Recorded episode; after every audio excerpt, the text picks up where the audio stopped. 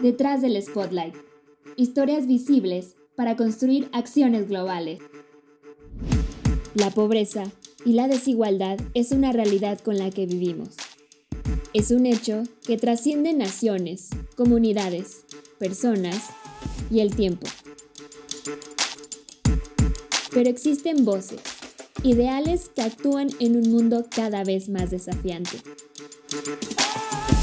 Hoy las escucharemos.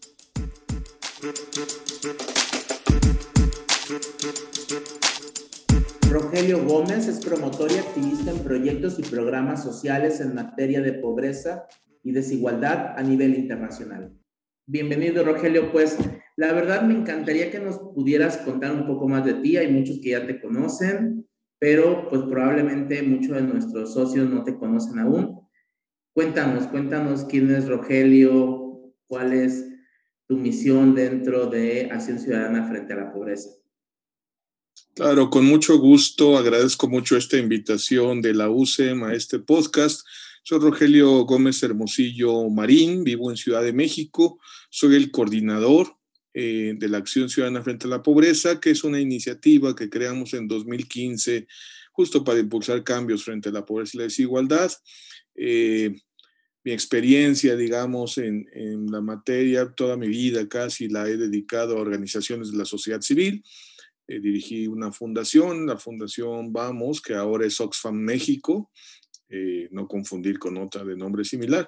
Y, eh, y luego tuve la oportunidad de participar seis años en el, en el, gobierno, en el principal programa de protección social para los hogares en pobreza en nuestro país, que es el programa Oportunidades y a partir de ahí también he podido entonces desde 2007 eh, estar asesorando, invitado como asesor en muchos países eh, de casi toda América Latina, pero también en algunos países de África, de Asia, Medio Oriente, eh, en programas similares. Entonces también tengo la suerte, el privilegio, el honor de, de tener una experiencia internacional en estos temas y es lo que estoy tratando de poner al servicio de este esfuerzo de sociedad civil que es la acción ciudadana frente a la pobreza, pues que urge mucho en nuestro país. Muchísimas gracias.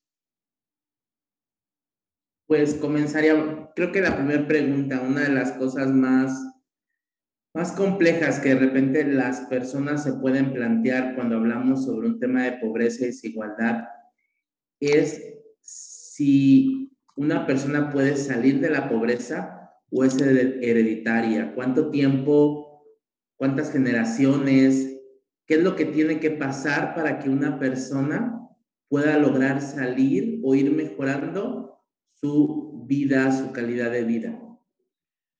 Mira, el, el, punto creo que es muy importante entender que en México tenemos muchos obstáculos para que la gente que nace en condición de pobreza pueda salir de ella y también tenemos luego una serie de, de contextos que dificultan a muchas personas eh, tener un, una condición de vida eh, por encima de los umbrales de lo que se conoce como la pobreza. Entonces, lamentablemente los datos no hay muchos, pero tenemos la fortuna de contar con datos del Centro de Estudios Espinosa Iglesias, que estudia justo eso, la movilidad social, cómo, cómo puede una persona modificar durante su curso de vida o de una generación a otra eh, su, situación. La verdad es que arroja resultados muy tristes, muy negativos. Eh, eh, la mayoría de las personas que nacen en hogares pobres permanecen en ellos y muchos de ellos lo heredan a la siguiente generación. Y esto tiene que ver con la acumulación de desventajas. Entonces, eh, quizá eso es lo primero que hay que dejar claro, que, que en México tenemos una pobreza mucho más estructural, arraigada, le podemos llamar crónica y también le podemos llamar endémica porque la verdad es que la mayoría de ellas se concentra en algunos territorios, claramente en el sur sureste del país, muy claramente en zonas rurales, muchos de ellos de población indígena, donde las desventajas se acumulan durante el ciclo de vida, desde eh, el nacimiento y la primera infancia con, con grados de desnutrición y de bajo desarrollo infantil que es el momento en que se desarrollan las capacidades cerebrales, y luego que se acumulan con una eh, eh, educación deficiente, la educación básica, digamos, eh, que llega a estas zonas es la que arroja los peores resultados, ¿no? Las escuelas rurales, en fin. aunque toda la educación en México tiene problemas, pero, pero es peor la que llega a las zonas eh, rurales marginadas y luego la secundaria y luego se combina con la deserción escolar temprana. O sea, no solo tuvieron mala educación, sino que ni siquiera la terminan para culminar eh, el ciclo medio superior, eh, que sería el bachillerato, digamos, que es el que daría condición para tener cierta probabilidad de tener, de, de tener algún, algún trabajo mejor. No lo garantiza, pero lo que sí se garantiza es que sin él la probabilidad de, estar en trabajos precarios con remuneración insuficiente es, muy alta. Esto afecta más a las mujeres en, un sentido, sobre todo por los obstáculos de ingreso a, los trabajos. Hay millones de mujeres excluidas del trabajo. Eh, y, y, en fin, se va, se, va, se va haciendo esta acumulación. Entonces, este primer rostro de la pobreza en México, esta primera causa de la pobreza en México, que le podemos llamar pobreza crónica, pobreza que se hereda, que se acumula en el ciclo de vida por acumulación de desventajas, ciertamente es el más conocido, no por ello el que, el que más se, se, trabaja, porque requeriría intervenciones justo durante el ciclo de vida para romper estas desventajas, pues para desde el desarrollo infantil temprano, del embarazo, la primera infancia, y luego, por supuesto, una mucho mejor educación y permanencia, o sea, mejor calidad educativa para aprendizajes significativos y permanencia. Eso sería lo que lo permitiría superar. Y hay otra pobreza que se genera desde el mundo del trabajo, y ese es un gran escándalo y una contradicción, Gustavo. Entonces, es, y es la mayoritaria. Cuando tú nos, ahorita nos contabas de generaciones, ¿cuántas generaciones hablan estos estudios? O sea, porque a lo mejor dicen, no, pues una, dos, cinco. ¿De cuántas generaciones estamos hablando cuando pensamos en que una persona puede quedarse y heredar esta pobreza? Mira, no hay estudios que, que vayan más allá de varias generaciones. El punto es, pues es que no tiene, no se rompe, es un círculo vicioso. Es decir, no, no, ojalá pudiéramos decir que en tres o en cuatro. Seguramente hay hogares que sí, y sobre todo si migran, en fin, depende de un conjunto de condiciones históricas, porque además eh, no es lo mismo como era a principios del siglo XX que, que, ahora. Pero entonces los estudios lo que muestran es esto que te decía, que se hereda de una generación a otra, y, bueno, esos son lo que dicen los datos, lo que, lo que muestra, digamos, la... Ya visto uh, como en una perspectiva más histórica, más de largo plazo, como, como tú lo planteas, eh, la problemática de la pobreza en México es que nomás no logramos salir, o sea, desde que tenemos mediciones andamos en la mitad de la población que no le alcanza para, para lo suficiente. Entonces, ciertamente las personas pueden un poco mejorar, pero el contexto general del país es este. La mitad de su población no le alcanza para una canasta básica. Ojo, una canasta básica no es vivir dignamente, una canasta básica es sobrevivir, es lo mínimo de alimentación, un poco de vestido, un poco de las cosas de la vivienda, el gas, eh, la luz, en fin, el techo, pues, este, transporte, pero, pero básico, básico, básico. De hecho, nada más para que la gente se dé idea, o sea, la canasta básica de una persona hoy, eh, en números redondos, en zonas urbanas son 3.200, entre 3.200 y 3.300 pesos. Entonces, eh, mm, obviamente no es que no es, no es algo que te, permita, digamos, una vida digna, con, con, condiciones de acceso a la cultura, de descanso. No, no, es nada más la sobrevivencia. Entonces, ese es el tamaño del problema, pero como te decía, se conoce mucho como esta parte de Chiapas, Oaxaca, Guerrero, que sí, ahí está súper arraigada y, y tiene que ver con condiciones endémicas de aislamiento, de marginación, por décadas, algunas podríamos hasta decir, sin exagerar, que por siglos, eh, que, se han arraigado ahí. Pero la verdad es que la mayor parte de la pobreza en México hoy está en las zonas urbanas. México es un país urbano. Eh, dos tercios de las personas pobres viven en zonas urbanas. aunque ciertamente la mayoría de quienes viven en zonas rurales son pobres, pero, la, pero del número de personas, 60 millones, bueno, ahorita somos 126, pero sí, eh, ya va a haber una nueva edición, los 60 y algo millones de personas que están en pobreza, 70% viven en zonas urbanas. Y entonces eso tiene que ver con una pobreza que se genera desde el mundo del trabajo. Y esto yo creo que es un mensaje muy importante para la USEM, que, obviamente tiene, tiene un compromiso por un modelo de sociedad y de empresariado y de economía al servicio de las personas, ¿no? Y por la dignidad humana.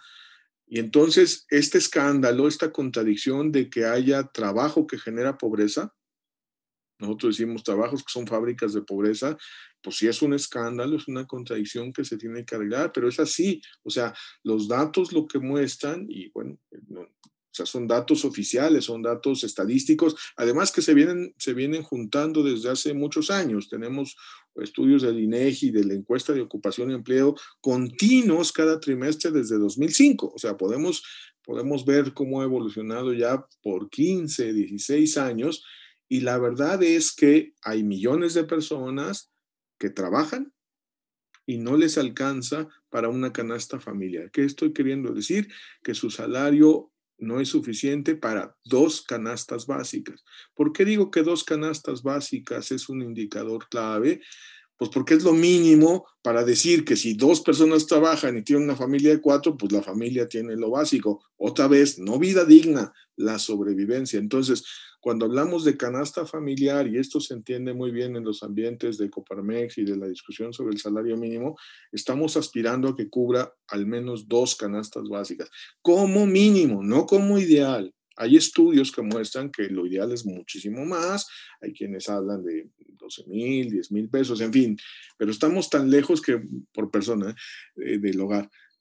Que, que, más vale empezar por, por, por entender que hay esto. Entonces, tiene, tiene que ver con esto y tiene que ver también con que eh, millones de personas trabajan, el eh, sesenta y tantos por ciento, y no tienen seguridad social, porque en México no solo medimos la pobreza por el ingreso, medimos la pobreza también por otras carencias, se le llama multidimensional, eh, se habla de vivienda, de educación, de salud, y una de ellas es seguridad social. Bueno, los datos muestran que hay millones de personas que trabajan y no tienen seguridad social se les llama informales, pero en realidad están excluidos, o sea, pueden llamarles como quieran, pero lo que el hecho básico es que es una exclusión, porque la seguridad social eh, no solo es la pensión en la vida adulta, también es eso, pero lo primero que es la seguridad social es la salud, son los servicios de salud. Entonces, eh, eh, sí, sí, la verdad es que en México adoptamos ahí un modelo que se, que se ideó, digamos, en, en, Alemania a fines del siglo XIX, Bismarck, bajo esta lógica de que la industrialización iba a generar, digamos, condiciones para que quienes tuvieran trabajo tuvieran también protección social, seguridad social, y ahí se colocó entonces la salud, la pensión, incluso se inventó el seguro de desempleo y toda una serie de cuestiones como parte de, del paquete, digámoslo así, del, del, de la seguridad social. Y bueno, en, en, Europa más o menos le salió, pero en México no, no salió. Llevamos, desde que se creó el Seguro Social, con más de la mitad de la población fuera de él. Eh, entonces, en los ambientes empresariales se, se, le echa la culpa a la informalidad, pero la informalidad no es otra cosa más que personas que trabajan sin, sin seguridad social, sin salud. Entonces, sí tiene que ver una parte, eh, eh, una parte de ellas son personas eh, de changarros que trabajan por su cuenta. Por su cuenta uno piensa en abogados, en, en, gente, ¿no? Pero no, en realidad son gente que sale a vender algo, que sale a emplearse como puede y en fin, que tiene. Pero, y es cierto, ahí el 99%, y no estoy exagerando, eso dice el dato, 99.8, o sea, todos no tienen seguridad social, pero yo quiero llamar la atención sobre la otra parte. La parte grande de personas que trabajan sin seguridad social son personas asalariadas. Son personas que tienen un trabajo subordinado. Alguien les dio un empleo. O sea, tienen un patrón o patrona, una persona, empresa, pues, lo que sea, que les dio, que les dio, que les dio este trabajo para quien trabajan y que por alguna razón ilegal, pero alguna razón que están logrando hacerlo, no tienen seguridad social. Entonces tenemos este doble punto y menciono estas dos cosas porque, porque así es como se mide la pobreza en México, ingreso y carencias sociales.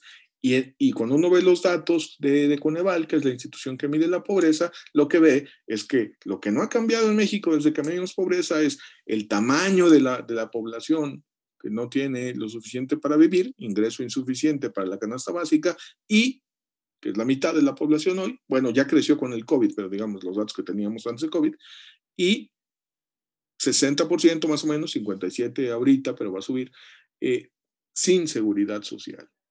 Lo cual entonces, eh, pues sí, es toda una problemática porque eh, los servicios de salud para la población sin seguridad social son de otra calidad, son de otra condición. Antes había esto que se llamaba el seguro popular, pero no en todos lugares funcionaba bien. No, no es nuestro tema, no entro ahí, estamos hablando más en general, pero digamos que se entienda, digamos que tenemos una pobreza crónica, estructural, muy rural, indígena del sur-sureste, aunque puede darse en la Tarahumara o en la Sierra del Nayar, pero muy concentrada hacia el sur-sureste, y pero que tenemos una pobreza mayoritaria, urbana, de gente que trabaja. Y eso para una organización empresarial creo que es un reto muy grande y me encanta que me hayan invitado a platicar de esto porque tenemos que salir todos de esto, porque es una responsabilidad que tiene que ver con cómo transformamos. Son situaciones estructurales del mundo del trabajo. Ahorita quizá no de tiempo profundizar en todas ellas, pero digamos, no es uno o dos patrones malos que no afilian a la gente a la seguridad social o que le pagan poco. Es toda una dinámica de contexto estructural, sistémico, que permite que, por ejemplo, 40, y, 40% redondeando de personas con trabajo asalariado no tengan seguridad social o 50 no tengan el ingreso suficiente para la canasta básica. Espero no haberlos aburrido con tanto dato, pero creo que da el panorama eh, eh, eh, y bueno, quienes quieran ver los datos, les ofrezco ahí en, en frente a la pobreza.mx nuestros informes. Hay uno que se llama México sin pobreza, que espero explique bien esto, pero dime.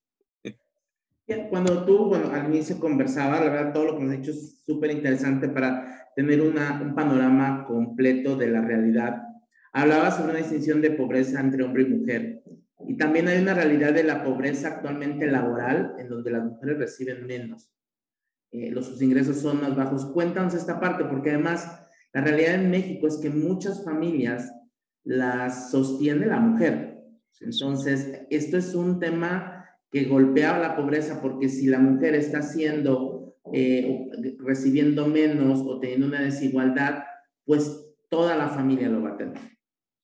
Sí, mira, eh, hay, hay, una, hay una correlación muy grande entre, entre pobreza laboral y las condiciones precarias de las mujeres. No es igual, por ejemplo, la participación de las mujeres es de las más bajas de América Latina, ya no digamos de Europa, de América Latina, países muy similares al nuestro, como Perú, como Colombia, en fin, eh, Brasil, Chile, en fin, lo que sea, tienen mayor participación laboral las mujeres. Y luego, o sea, entonces, tienes por un lado mujeres excluidas, es decir, que por una eh, división sexual del trabajo impuesta, porque está impuesta, eh, eh, pero que está muy estructurada, digamos, y que a veces hasta se quiere justificar culturalmente, se, se, muchas mujeres quedan fuera, no porque no quieran trabajar, sino porque no pueden, porque dicen quién, quién cuida a mis hijos, quién cuida a una persona mayor que, requiere. Entonces, tenemos que hablar de sistema de cuidados. Esa es una parte, la exclusión laboral. Hay 17 millones de, de mujeres que no están trabajando, no se les considera desempleadas porque dicen no poder trabajar, pero no es que no quieran, trabajar. Algunas, por supuesto, no querrán o no deberán, está muy bien.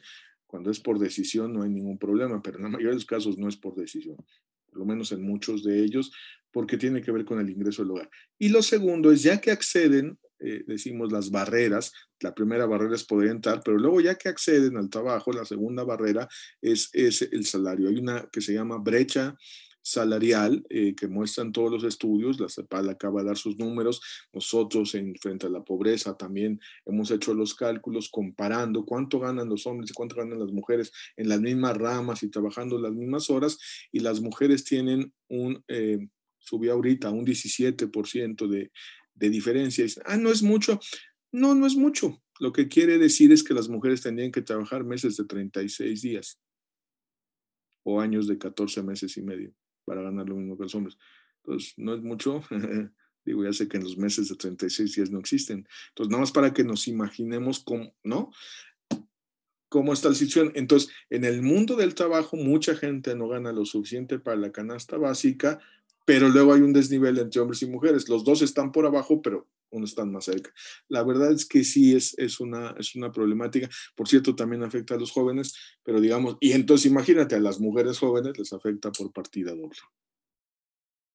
Rogelio, eh, ¿acción ciudadana entonces es una necesidad o una emergencia? Mira, yo creo que es una urgencia necesaria que la ciudadanía participe, que exijamos que los políticos no solo hablen de pobreza y hagan promesas eh, sobre la pobreza y que luego inventen eh, programitas y acciones, muchas de ellas ineficientes, porque no es una tercera causa, pero el tercer problema que tenemos en México es que en México se administra la pobreza. Los gobiernos no tanto van a la raíz, sino que se quedan en, se quedan en las ramas y, no enfrentan ni las desventajas de la pobreza crónica, estas que se van acumulando ante el ciclo de vida. No tenemos una buena política de primera infancia, por supuesto, no tenemos una política de mejora de la calidad educativa en las zonas más marginadas, ni tenemos un mecanismo de permanencia, aunque están las becas para los jóvenes de escasos recursos, pero no son suficientes y no se mejoran otros aspectos que llevan a jóvenes de los hogares más pobres a salir de los bachilleratos y de las secundarias, eh, por un lado, y por supuesto, las políticas laborales. Está empezando a haber cambios, ¿no? La política de recuperación de, gradual del salario mínimo es una buena, es una buena noticia, pero obviamente es, es insuficiente. Esperaríamos también que con, con, la democratización sindical, con esto que se rompan las mafias eh, sindicales y que se transparenten los contratos, se vaya acabando con eh, estos eh, modelos de de abuso, de violación de derechos laborales que realizan despachos que dicen llamarse sindicatos, pero en realidad son, son despachos, o, también estos modelos de, empresas que, supuestamente de subcontratación, pero que en el fondo lo que buscan es, reducir eh, pasivos laborales, en fin, todo esto va cambiando, pero, pero muy lento. Exigir estos cambios, promover que sean serios, que no sean demagogia, hay mucha demagogia en este ambiente, eh, porque no hay, no, hay, no hay atajos y no hay solución mágica. A mí me encanta es que todo se resuelve con la educación. Sí, o sea, no voy a discutir la importancia de la educación, a mí nadie me tiene que convencer de que es importantísimo que, la población reciba educación, pero si no resolvemos el mercado de trabajo, por más educados que estemos. Entonces, hay unas, o sea, es un contexto complejo, eh, multifactorial, multidimensional, al que hay que entrarle con seriedad, porque además, pues necesitamos una economía que crezca, una economía que sea competitiva, ¿no? O sea, no se trata de afectar la dinámica económica de las empresas, ni de echarle la culpa a alguien, a empresarios, al gobierno o a, las personas que trabajan. Es decir, no es un asunto de culpas, es un asunto de cómo se construyen soluciones. Y yo creo que una acción ciudadana, entonces, como nosotros, desde la sociedad civil, eh, basada sobre todo en usando datos y ¿no?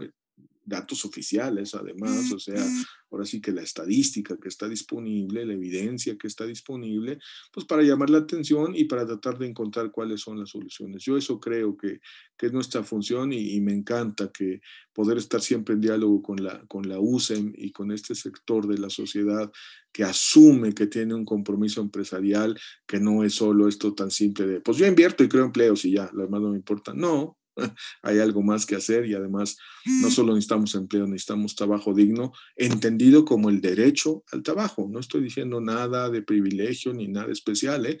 nada más lo que dice nuestra constitución y lo que dicen las normas internacionales de los derechos humanos, en este caso del derecho al trabajo. Rogelio, ¿cómo afecta el COVID a esta realidad que ya traíamos históricamente? Porque no es que nació ahorita, ya la tenemos la venimos cargando de generación tras generación y de repente llega el COVID y todo esto se vuelve mucho más complejo. Ah, bueno, lo que, lo que era un desastre pasó a un macro desastre, ¿no? Pasó una situación. Por un lado se develaron situaciones, ¿no? Se, se permitió que cayéramos en la cuenta de, por ejemplo, el número de personas que no tienen agua en su vivienda, entonces, ¿cómo se van a lavar las manos? O, que cayéramos en la cuenta de todo mundo que millones de personas que viven al día van, van ganando apenas lo básico, esto que te estoy diciendo, no ganan lo suficiente. Entonces, quédese en su casa, no, no, y que se muere de hambre o cómo, ¿no? Entonces, la, la, la, la pandemia, que tiene una dimensión sanitaria, porque obviamente enferma y mata personas, pero también tiene una dimensión económica en donde mató empresas, mató empleos, eh, mató ingresos de la población, los redujo, se incrementó el desempleo de una manera brutal. Los primeros meses, fue pasamos de 17 a 40%, fue una locura, pues lo que se perdió. Ciertamente fueron unos meses, ya estamos en una etapa se puede llamar de recuperación en el sentido que ya no estamos perdiendo empleos, sino que se están, estamos ganando, sí, pero del tamaño que cayó, ¿no? Entonces, eh, creo que es muy importante que, desde la sociedad civil y, que los empresarios con conciencia social, con una visión social del país, eh, asuman eh, que necesitamos una reactivación económica que sea incluyente, que logre igualdad, que no nos regrese a como estábamos, sino que nos lleve a un lugar distinto. No depende solo de, de, las empresas y los empresarios, pero que sean un factor activo en la búsqueda de esto, propositivo y no solo defensivo. Sé que el contexto económico es adverso, pero, pero miren, eh, nosotros, y los datos lo muestran con toda claridad, pero digamos, también no es la reacción inicial, pero es la reacción más racional. O sea, si nos va bien en la reactivación y reactivamos el mercado interno, pues las empresas van a tener más mercado. o sea, es un asunto, por supuesto, no estoy queriendo ofrecer recetas mágicas ni soluciones simplistas, ni mucho menos, pero sí cambio de visión, cambio de paradigma. No es solo un asunto, pues, de cada quien para su santo, de cada quien lo que pueda, a mí que no me afecten. Esa creencia, por ejemplo, de que pagamos muchos impuestos, perdón, en México tenemos una de las más bajas tasas impositivas.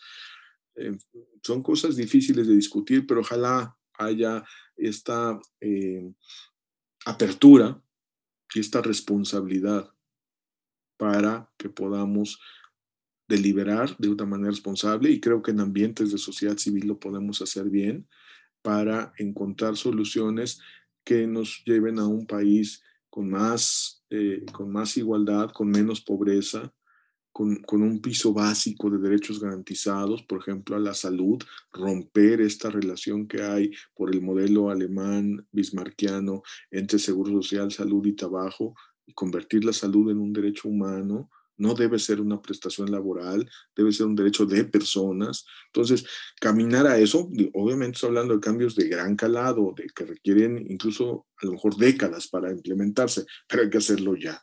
Esto creo que, que puede ser muy importante porque el COVID nos puso un, un, llamado de atención eh, pues muy fuerte, ¿no? Yo creo que nos llevó, en, hay momentos de reflexión, creo que todas las personas hemos tenido, muchas hemos podido tener en esta pandemia, que nos lleva a repensar una serie de cosas. Una de las que hay que repensar es justo esta, este tema de, del modelo de seguro social, de, del tipo, ¿por qué lo ligamos al trabajo? O sea, si la salud es un derecho de las personas, ¿por qué no lo hacemos como en Inglaterra? es para todas las personas obviamente entonces se financia con impuestos generales. Obviamente necesitamos pagar impuestos, sí, claro, pero, pero entonces impuestos, no cuotas obrero patronales. No, no quiero aburrirlos, pero son los temas, creo, de la agenda social frente a la pobreza y la desigualdad que pueden ser muy importantes para una organización como la USEN, por eso los estoy colocando. Claro, la verdad es que las propuestas son súper interesantes, inclusive, ¿cuál es la, si tú pudieras decir, no sabes qué, nuestras tres principales propuestas como Acción Ciudadana son estas, ¿cuáles serían? O sea, este llamado a, todos aquellos que hoy nos escuchan. Mira, pues, eh, uno es esto, que avancemos en, en, que se garanticen los derechos laborales, o sea, los derechos laborales, o sea, el trabajo no es mercancía, las personas tienen derechos y, y cualquier modelo de negocios basado en violar derechos laborales debe desaparecer y si quiebra, pues ni modo. O sea, porque no pueden estar bajados en, afectar la dignidad de las personas y sus derechos. No estoy hablando de privilegios, estoy hablando de derechos, lo que dice la Constitución y los tratados internacionales en la materia. Segundo, esto, y ahí lo vinculo con un piso de derechos básicos. El segundo sería cómo construimos la cobertura universal de salud, cómo tenemos salud para todas y para todos. Y eso significa que la salud es derecho de las personas y no prestación laboral de quienes tienen seguro social. Romper ese cordón umbilical, esa cadena entre régimen laboral, trabajo y acceso a la salud puede ser muy importante porque además libera el trabajo de un impuesto. Obviamente hay que pagarlo con impuestos generales, sí, pero impuestos generales que paguemos entre todos. Entonces, eh, y no como una cuota obrero patronal que lo que hace es, es más bien eh, dificultar la creación de empleos, encarecer la creación de empleos que tanto necesitamos ahorita para la reactivación, la reactivación económica. E, esas serían las, las, las, dos más importantes y quizá la tercera para la incorporación de las mujeres y está ligado a, la seguridad social y a la protección social, es un sistema nacional de cuidados que permita que todas las mujeres que quieran trabajar puedan hacerlo y que no haya esta barrera de división sexual del trabajo. O sea, hombres y mujeres debemos cuidar el hogar, cuidar a nuestros hijos, cuidar, eh, hacer las tareas del hogar, y entonces, dado que hay todavía esta cultura, que haya condición para que el cuidado se valore, eh, dice, dice la CEPAL, que es un organismo de la ONU, es, es, un, es una inversión estratégica para la reactivación económica. Y yo creo que sí, un sistema nacional de cuidados, digamos, simplistamente se piensa en guarderías. Yo no les llamaría guarderías, pero bueno, eso es, o sea, espacios donde poder dejar eh, eh, de manera segura por unas horas suficientes, pocas, muchas, las que sean suficientes, pero no abandonados, no guardados, sino incluso con un modelo, y ahí se junta con una cosa muy, muy importante que sería el desarrollo infantil temprano. No hay nada como, como la socialización y las técnicas del desarrollo infantil temprano en estos espacios seguros. Entonces yo creo que esas, si me, si me pides tres, yo pongo esas tres. Garantizar derechos laborales, agenda de trabajo digno, lograr cobertura universal de salud, la agenda de salud para todos, con calidad, por supuesto, y, empezando por la atención primaria, pues hay que resolver, prevenir todo lo que aprendimos con el COVID. Aprendimos a estornudar, a ponernos cubrebocas, a sana distancia. Bueno, lo mismo hay que aprenderlo para sobrepeso, obesidad, este, enfermedades del corazón, ¿cómo se llama? Hipertensión, diabetes.